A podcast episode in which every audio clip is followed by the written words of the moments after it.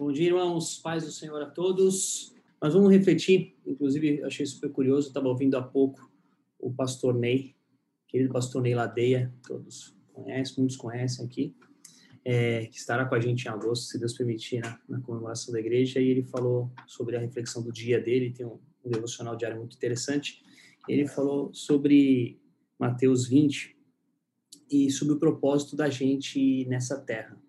E fala sobre é, Mateus 20 fala sobre o porquê da nossa existência, que viemos a este mundo para servir. É, o assunto não é, não é, bem esse, mas é, é, esse é o fim do assunto e que a gente possa refletir que realmente, como eu escutei até um, um professor da USP de ética falar, o filé mignon da vida é servir ao próximo. Mas para a gente servir ao próximo é algo tão é, contra aquela a nossa natureza pecaminosa, contra a nossa convicção, né? E aí, há pouco a, a palavra de hoje falou sobre a questão de família. A gente é um mundo que é criado, o, o inimigo das nossas vidas vem para nos isolar. Né? Isolar, nós somos muito mais frágeis. Né? A família é a forma, uma das estratégias que Deus colocou para nós nos unirmos em torno de um propósito maior. E até porque a gente vai perceber na nossa conversa de hoje que a nossa vida é muito menos sobre nós e muito mais sobre ele através de nós no seu reino na terra. Mas o que eu queria dividir com vocês hoje foi fruto do, do estudo que eh, a gente fez recentemente no, no seminário, na, no curso de férias de educação financeira. E falei, Matheus, que tem a ver educação financeira com esse contexto? Enfim, é, eu quero só pegar um ponto especificamente da, dessa, desse estudo que a gente trouxe, e ele vem baseado, e esse vai ser o texto da nossa reflexão, Romanos 12, 2. Eu vou compartilhar com os irmãos. E não sede conformados com este mundo, mas sede transformados pela renovação do vosso entendimento, para que experimenteis, e esta aqui é a promessa de Deus nesse trecho, nesse texto, qual seja a boa, perfeita e agradável vontade de Deus, perdão, boa, agradável e perfeita vontade de Deus para as nossas vidas.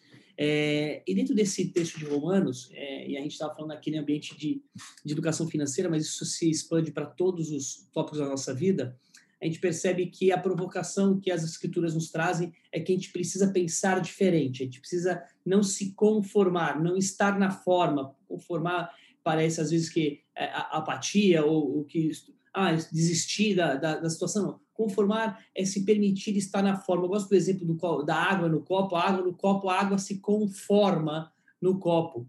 E aqui a, a, a exortação da palavra diz que a gente não pode se conformar com este mundo. Não vejo um momento mais oportuno é, do que toda a nossa vida para fazer isso, mas especialmente o momento que a gente está vivendo no nosso país, que a gente está vivendo num mundo de pandemia, que a gente não se conforme com esse mundo. E para que a gente não se conforme nesse mundo, não é uma questão de rebeldia, não é essa essa a proposta. É, é se permitir que Deus nos transforme, nos renove o entendimento, para que, inclusive, nós possamos experimentar qual que é a boa, agradável e perfeita vontade de Deus para as nossas vidas. E para que a gente possa fazer essa, essa mudança é, de mentalidade, é, eu elenquei aqui sete pontos para a gente refletir rapidamente, porque temos só pouco mais de dez minutos, é, sobre isso, né, para que a gente possa se preparar. Quais são os pontos? Então, vou começar aqui. Primeiro ponto: reconheça a sua necessidade. É, não há mudança de rota se você não reconhece, não há mudança de rota sem arrependimento. E eu acho que a, a palavra de Deus deixa claro isso em toda a sua trajetória, quão importante é que nós reconheçamos quem somos, para que possamos ser algo mais parecido com aquilo que Deus deseja para quem somos. Então, reconhecer a nossa necessidade é o primeiro passo para esta mudança de mentalidade, né? Como o metanoia nos ensina, mudar a mentalidade. Segundo ponto, ponto assuma responsabilidade pela sua vida. Acho que aqui é um ponto super importante, Gálatas 6,7 fala sobre isso, é que aquilo que a gente semeia, aqui a gente, vai, aqui a gente colherá. Então, quando a gente assume a responsabilidade de, de, sobre a nossa vida, a gente deixa de ser vítima e passa a ser protagonista de uma história, de uma história no reino de Deus, que é a provocação. E, por favor, não pensem que é qualquer tipo de estudo de coaching teológico, não é isso. Mas isso é uma construção para que a gente possa realmente ter força e musculatura para uma mudança efetiva de mentalidade. Terceiro ponto: tudo na vida é difícil absolutamente tudo na vida é difícil, a gente precisa partir desta premissa. E se a gente, poxa, não faz nenhum sentido acreditar no que o Mateus está falando, mas Jesus falou sobre isso em João 16, 33, onde fala que nós teríamos tribulações nesse mundo, está claro. Aliás, é, é, tão claro que tudo é difícil na vida que até situações antagônicas são difíceis. Veja, ser magro é difícil, tem que fazer regime. Ser gordo é difícil, dói o joelho. Eu, eu, eu sou tô no processo de ser ex-gordo, então assim, é, era, é muito difícil ser gordo, eu tenho certeza disso, eu passei por isso. Ser pobre é difícil, porque tem escassez, ser rico é difícil, porque você não sabe se as pessoas se relacionam por você ou pelo que você tem. Tudo na vida é difícil. Isso não é desculpa para que a gente é, esmoreça ao longo do processo. Uma questão é, a gente vai evoluir um pouquinho mais na, na mentalidade e a gente vai, vai entender o que, aonde a gente tem que se amparar nesse sentido. Bom, o quarto ponto é que precisamos entender que grandes conquistas nas nossas vidas levam tempo. Né? O próprio testemunho do povo no deserto diz isso, e quantas outras coisas mais. Muitas vezes a gente quer atropelar o tempo de Deus e não se permite ser tratado como se a prioridade das nossas vidas fosse nós. E não Deus, e repito, a nossa vida, eu acredito fortemente que é muito menos sobre a gente e muito mais sobre Ele, através de nós, no reino de Deus na terra. E se a gente se permitir essa mudança de mentalidade, ou a promessa é de que experimentamos a boa, agradável e perfeita vontade de Deus. Mas não vamos parar, não. Estamos no quarto item, quinto ponto. Sabedoria vem através da fé e da Bíblia. A palavra de Deus diz isso em Tiago 1,5. Se pedir sabedoria, ele dará.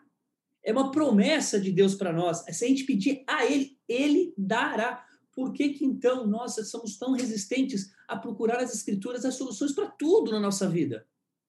Então, esse quinto ponto para que nos ajude a mudar a mentalidade, realmente, quando vai ter uma dúvida, buscar sabedoria, acredite, tem todas as respostas nas escrituras. E o que o sexto ponto, perdão, é que nós jamais estaremos sozinhos. Ou como isso faz diferença nas nossas vidas principalmente na nossa natureza pecaminosa, quando a gente percebe que a gente não está mais sozinho, a gente muda a nossa conduta. Muitas vezes por isso. Mas o fato é de que não estar sozinho também é promessa de Deus, através das Escrituras em João 14, que nós teremos o Espírito Santo sempre nos acompanhando, e o período da oração eu acho que é algo crucial nesse contexto, porque ele é a materialização desses momentos em que nós encontramos, porque o Espírito Santo veio sobre nós, mas a questão de nós irmos até o encontro de Deus.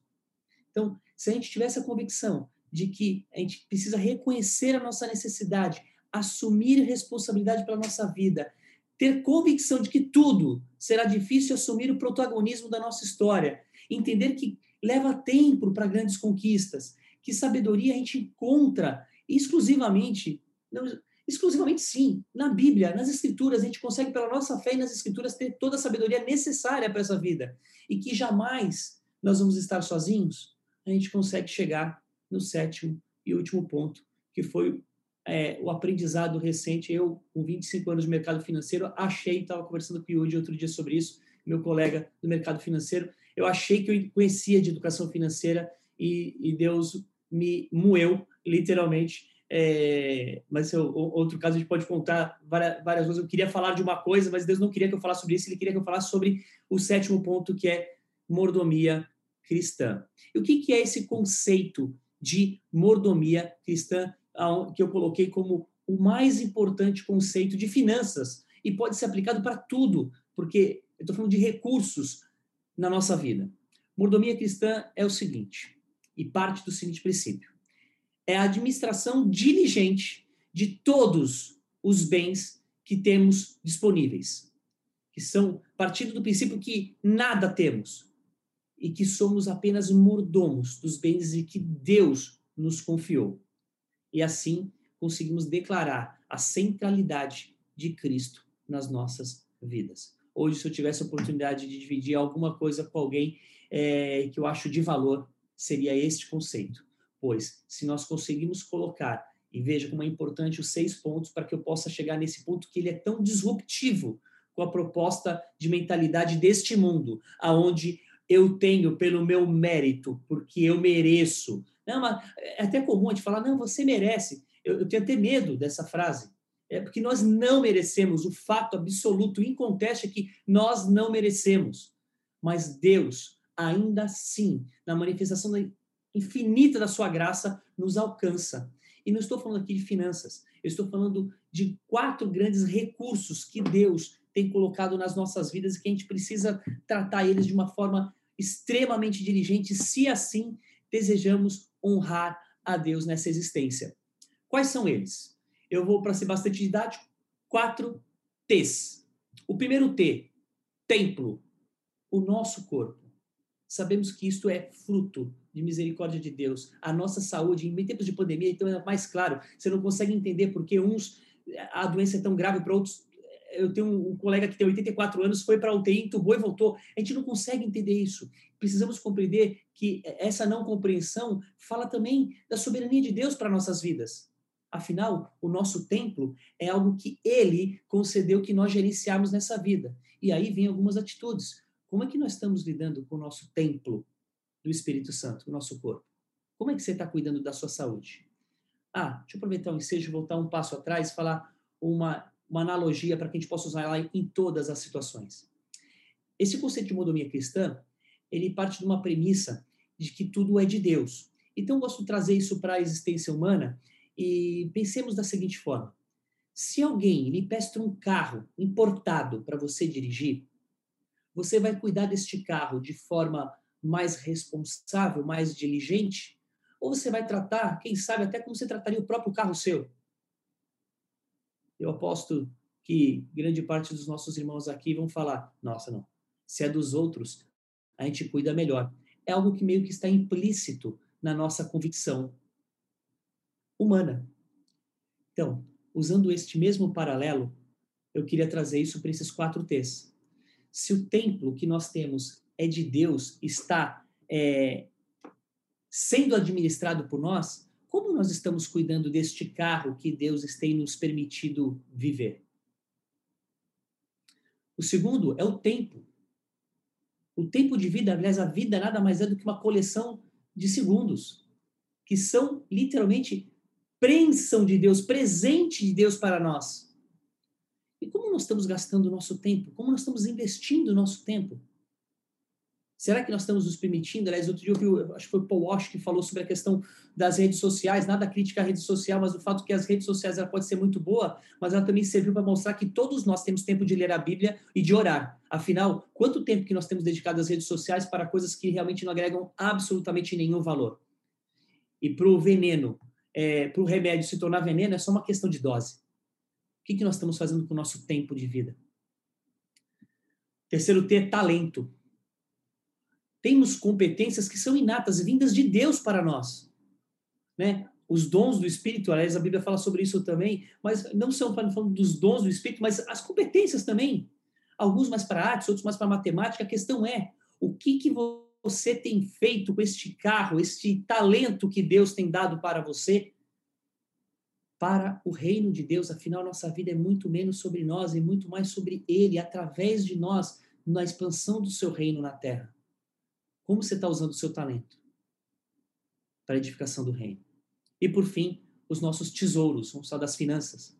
É, eu acho até curioso quando a gente fica discutindo a questão do, do dízimo. Graças a Deus, a nossa igreja tem uma proposta, um relacionamento de dedicação de vida e bens muito claro, muito explícito e que é, não deixa margem para interpretações diferentes. Mas o fato é que, se temos algum recurso financeiro, ele se deu porque nós tivemos saúde para trabalhar, talento para fazer o que a gente fez, gerar valor na sociedade e fomos remunerados por isso muitas vezes.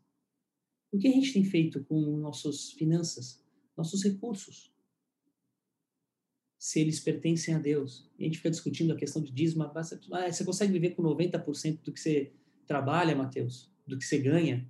Na verdade, eu não ganho, eu estou, estou gerenciando algo que foi me dado. E aí, o exemplo claro dessa mordomia cristã está na parábola dos talentos, onde, não vou falar da parábola aqui, porque todos já, já conhecem, e eu já estou esgotando meu tempo, mas a parábola dos talentos deixa claro qual é a consequência para os três servos. Dois deles que receberam os teus talentos, receberam aquilo que o seu Senhor os deu e multiplicaram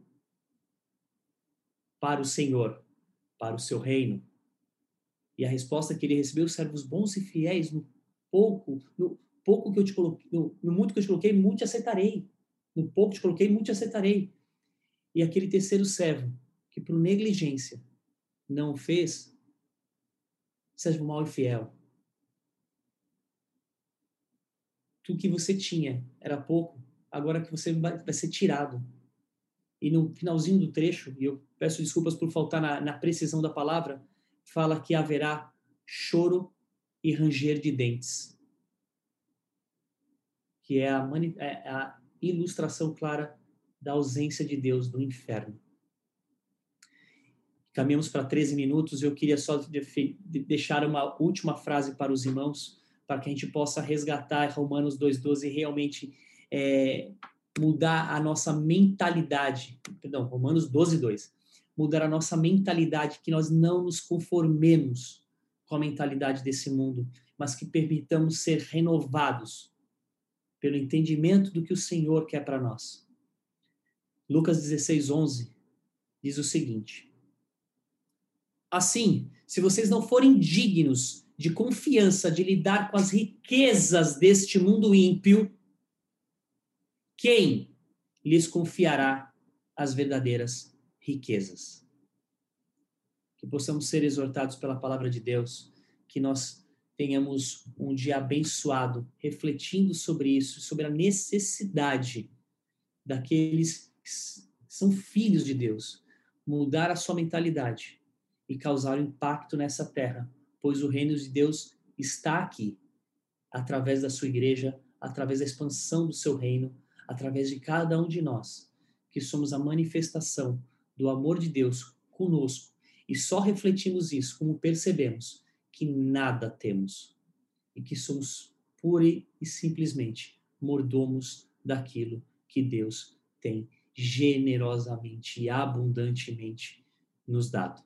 Pois se estamos aqui, minimamente temos muita saúde, estamos aqui é, ou temos tempo de vida, pois estamos vivos e o sopro de vida veio dessa manhã, ou temos recursos que podemos abençoar ou não os demais, ou temos talentos que podemos servir, afinal, não tem ninguém tão miserável que não tenha nada que não possa dar. Afinal, seria uma injustiça com Deus dizer que Ele não nos deu alguma coisa. Que a gente possa refletir nessa palavra, esgotou meu prazo, e agradeço o privilégio de estar com os irmãos essa manhã, nos edificando mutuamente.